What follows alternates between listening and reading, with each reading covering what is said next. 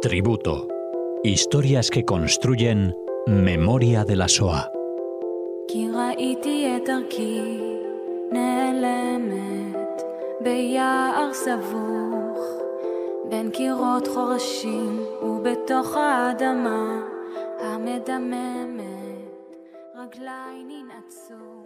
Hola oyentes de Radio Sefarad y bienvenidos de nuevo aquí a este programa este tributo que Cecilia Levitt nos acerca a Radio Sefarad. ¿Qué tal, Cecilia? Hola, buenas tardes, Alex. Bueno, una nueva historia, una historia que construye memoria de la SOA, en este caso la de Rebecca Fishman. Así es. Yo a mí me gusta contar a veces cómo llego a los personajes. En este caso, mm, bueno, muy contenta de deciros que em, Ari eh, Messinger trabaja conmigo, trabaja en Maccabi, España, eh, y yo trabajo en el Colegio Ibn. Mm, y un día, cuando se enteró que yo tengo este programa, me dijo que él tiene una abuela sobreviviente de la Shoah.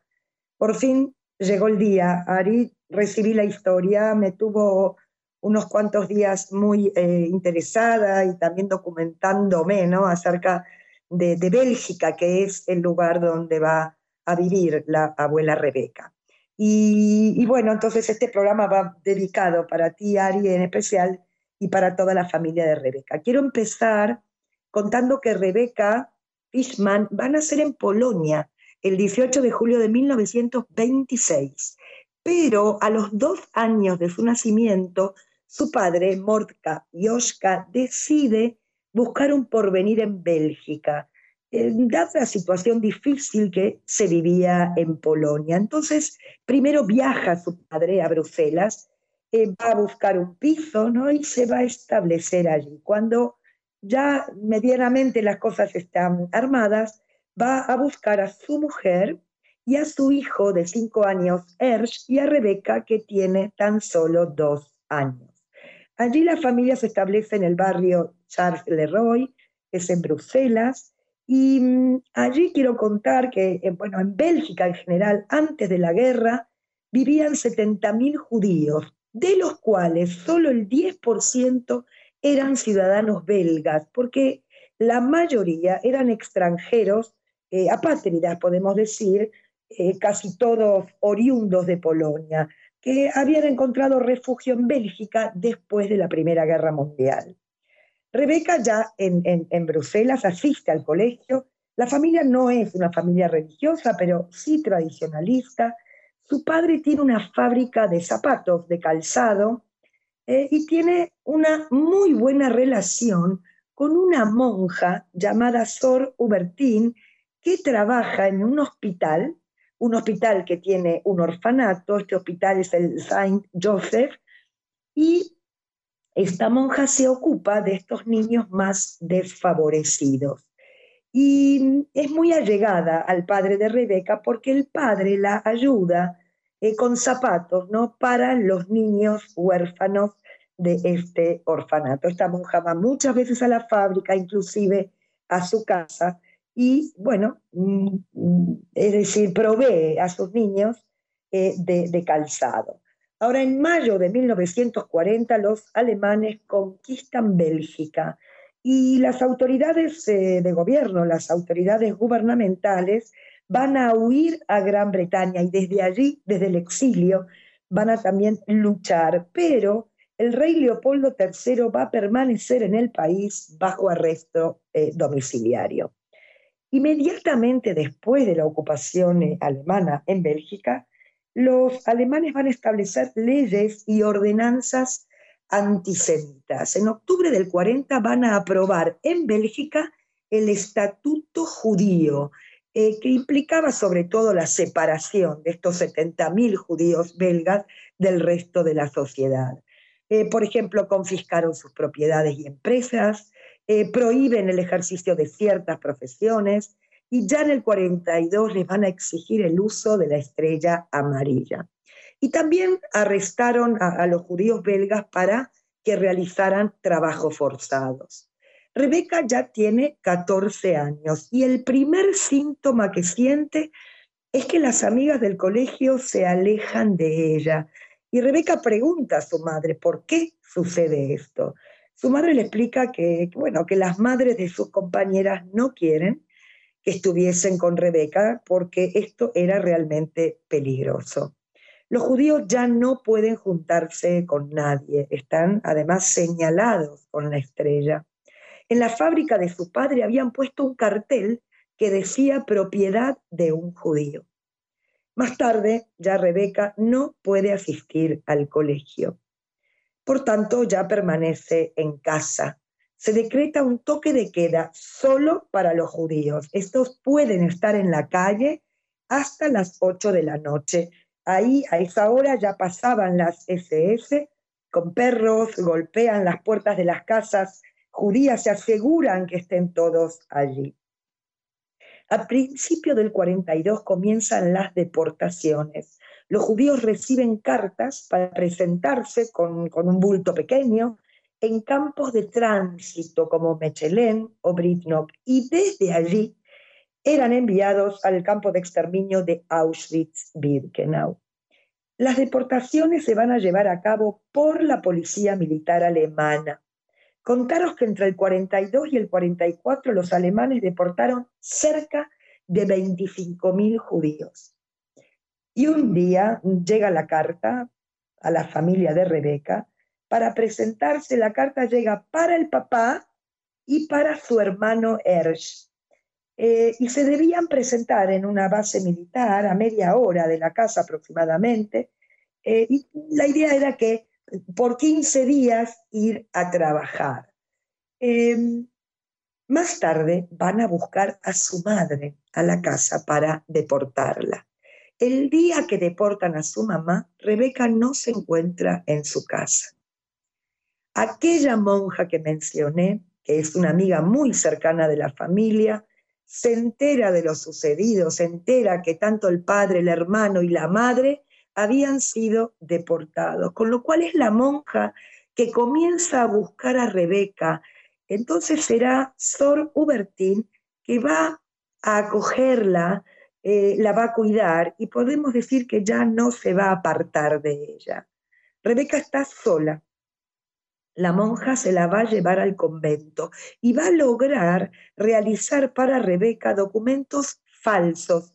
Ahora le cambian el nombre, ya es católica, debe aprender a rezar.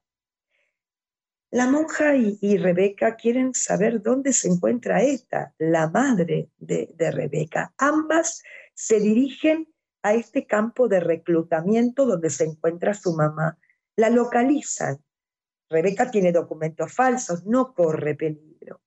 Explican ¿no? que quieren ver a esta Crisa y después de un rato, cuando logran traerla, su madre está ya como en un estado de shock. Rebeca le habla, pero su madre no le responde. El dolor es inmenso. Por tanto, Sor Hubertín se lleva a Rebeca al convento. Y a pesar de la documentación falsa de Rebeca, ella está escondida en este convento, en una especie de subsuelo ¿eh? como celdas que tenía el convento. Esta monja la va a cuidar, se va a ocupar de ella. A lo largo de dos meses va a permanecer allí. Será bautizada, ¿sí? como el resto de niñas. Pero la situación se agrava. Los nazis buscan a los judíos, inclusive en los monasterios. Rebeca debe buscar un nuevo hogar.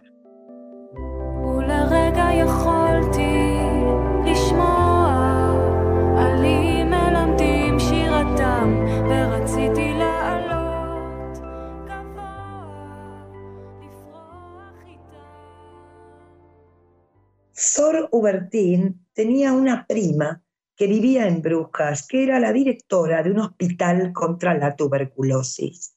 Y entonces decide llamar a su, a su prima eh, para enviar a Rebeca allí. Y es así como en aquel sitio va a quedarse por un tiempo, Rebeca va a convivir allí con el resto de jóvenes, también va a ayudar en este hospital, sobre todo con los niños más pequeños. Aproximadamente cuatro meses va a vivir allí pero nada era seguro, ¿no? Se debía cambiar constantemente de sitio, de paradero, si se quería sobrevivir. Ahora va a ser enviada a casa de un matrimonio en Bruselas, que la van a emplear como, bueno, como una sirvienta. Saben que ella es judía. El trato aquí no, no es bueno, el trabajo es duro. Rebeca, bueno, acepta ¿no? su nueva realidad pero llora, sobre todo llora por las noches. Es la resistencia belga que se va a ocupar de cuidar o de salvar a estos niños que quedaron solos, de buscarles refugios, eh, hogares transitorios, hasta que la guerra acabe. Más tarde se va a presentar una persona de la resistencia para llevar a Rebeca y a otros niños hacia Suiza, porque Suiza era un país libre. Pero en el camino, cuando van a Suiza, ya Rebeca se va a quedar en Francia y se va a quedar con un matrimonio mayor que tenía una pensión. Este matrimonio se encariña muchísimo con Rebeca, no quieren que, ella se vaya, eh, eh, quieren que se quede con ellos, sobre todo para que los ayude, aunque eh, os comento que la guerra no, no acabó, con lo cual el peligro es constante. Rebeca no puede salir a la calle, siempre debe estar dentro. Los alemanes, como digo, piden constantemente documentación. Rebeca piensa que algún día la guerra, bueno, iba a acabar y que así, y así iba pasando, ¿no? Cada uno de sus días. Y claro que piensa en el regreso, piensa en su casa y piensa en su familia. Las fuerzas aliadas van a liberar Bélgica en septiembre del 44. Aproximadamente el 44% de los 70.000 judíos que residían en el país antes de la guerra fueron asesinados durante la Shoah. Cuando acaba y cuando Bélgica es liberada, Rebeca va a permanecer ahí en Francia hasta 1945 en casa de este matrimonio. Rebeca ahora tiene 18 años y no quiere quedarse allí, quiere regresar a Bélgica, a su casa, a su barrio, saber si sus padres y su hermano sobrevivieron, encontrar a alguien. Cuando llega, claro, su casa fue absolutamente saqueada y ocupada. Rebeca va a buscar a través del joint, de organizaciones ¿no? que ayudan a buscar a los judíos que, han sobrevivido, a través de listas, a través de programas de radio, pero nadie había quedado. Su madre, su padre y su hermano habían sido deportados a Auschwitz, Birkenau y los tres habían perecido. Rebeca no puede creer esta noticia y seguirá buscando por un tiempo, pero nada se modifica. Ahora Rebeca debe seguir adelante, busca un trabajo y la van a emplear como secretaria en Bruselas, en la comunidad judía, que había como una especie de, de comisión que se llamaba Ayuda a los Israelitas. Allí trabajó por un tiempo, hasta que decide emigrar a la Argentina, porque allí tenía familiares cercanos. Em, y entonces sola, sin idioma, emprende junto a otros inmigrantes un nuevo capítulo de su vida. Va a dejar Europa, va a dejar sus recuerdos y va a dejar su infancia perdida.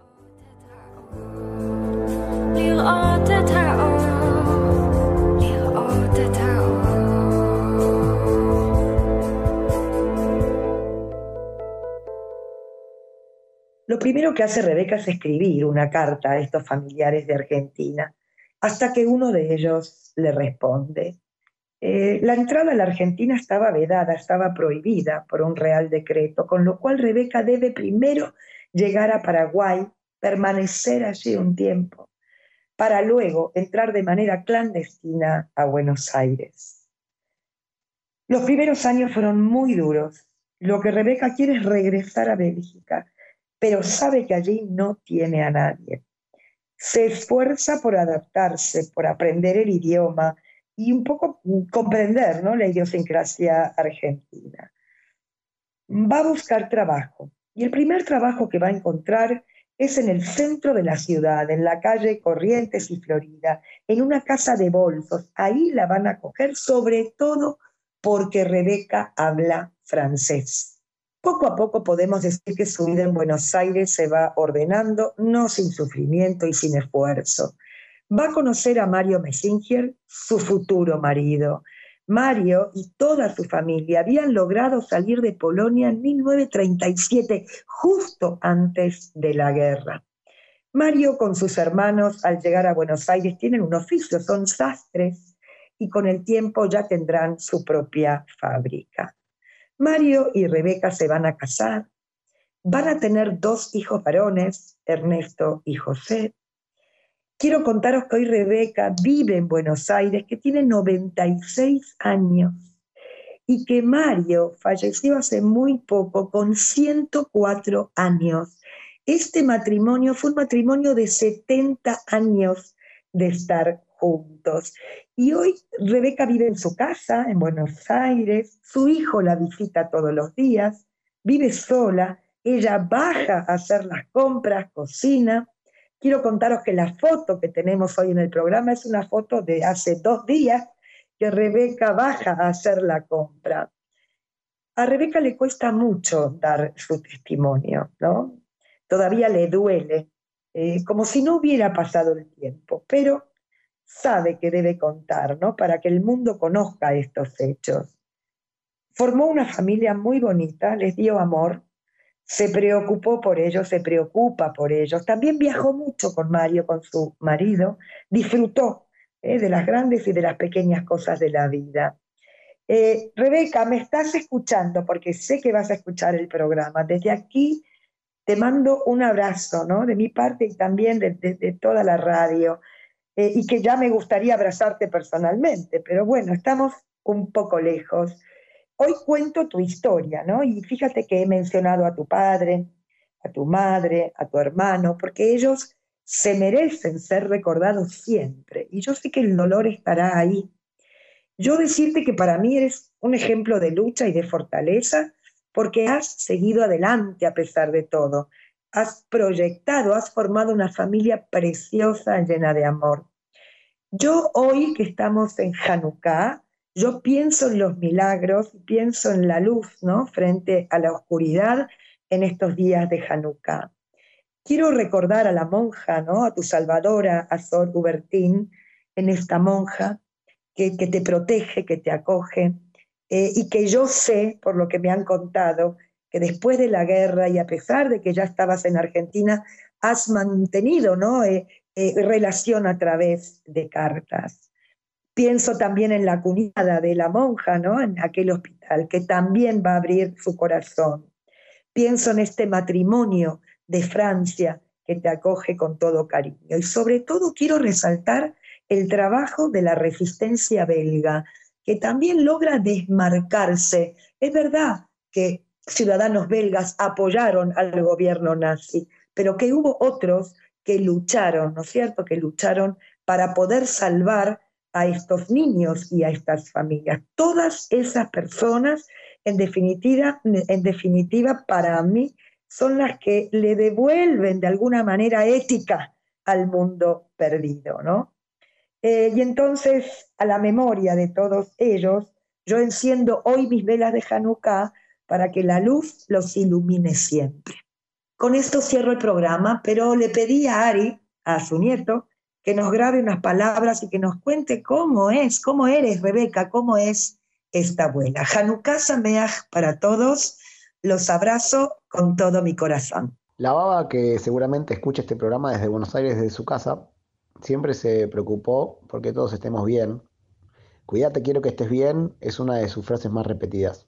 Vaya uno a saber todo lo que le aparecerá en su cabeza, en su mente, cuando cierra los ojos cada día y cada noche. Le reconozco fuerza, mucha fuerza para poder vivir todos los días de su vida recordando su historia y a la vez transformándola en que todos sus nietos, hijos, maridos y cualquier persona que le estuvo cerca se sienta cuidada y atendida. Me acuerdo de verla preparar menú especial cada sábado, cada domingo para cada uno. Milanesas con puré de verduras, gnocchi con salsa, queso con fideos para Pablo, el pollo para el C, los sanguchitos simples para Nati, cada uno comía lo suyo. Todo con tal que, de que estemos bien y estemos contentos. Si bien le duele contar su historia, cada vez que nosotros quisimos y le pedimos, ella nos contó, pero muy poco porque tampoco queríamos verla ponerse mal. Recién corté con ella, me contó que vio el partido de Argentina, campeón, que me extraña, que me quiere y obviamente que me cuide y que esté bien. Así que te lo digo a vos, Baba, y por teléfono y te lo digo por acá también. Gracias por transmitirnos tu fuerza, tu perseverancia, tu claridad para saber cosas que el resto no sabe y que solo vos te, das cuenta. Eh, y sobre todo por, cuidarnos a todos todos los días de tu vida. Ojalá algún día pueda acercarme a, Bruselas, a tu casa y, honrar a tu familia como, como siempre te hubiese gustado. Te quiero Baba, mucho y gracias por, por todo lo que hiciste por nosotros. מכל כאביי, מכל בדידותי.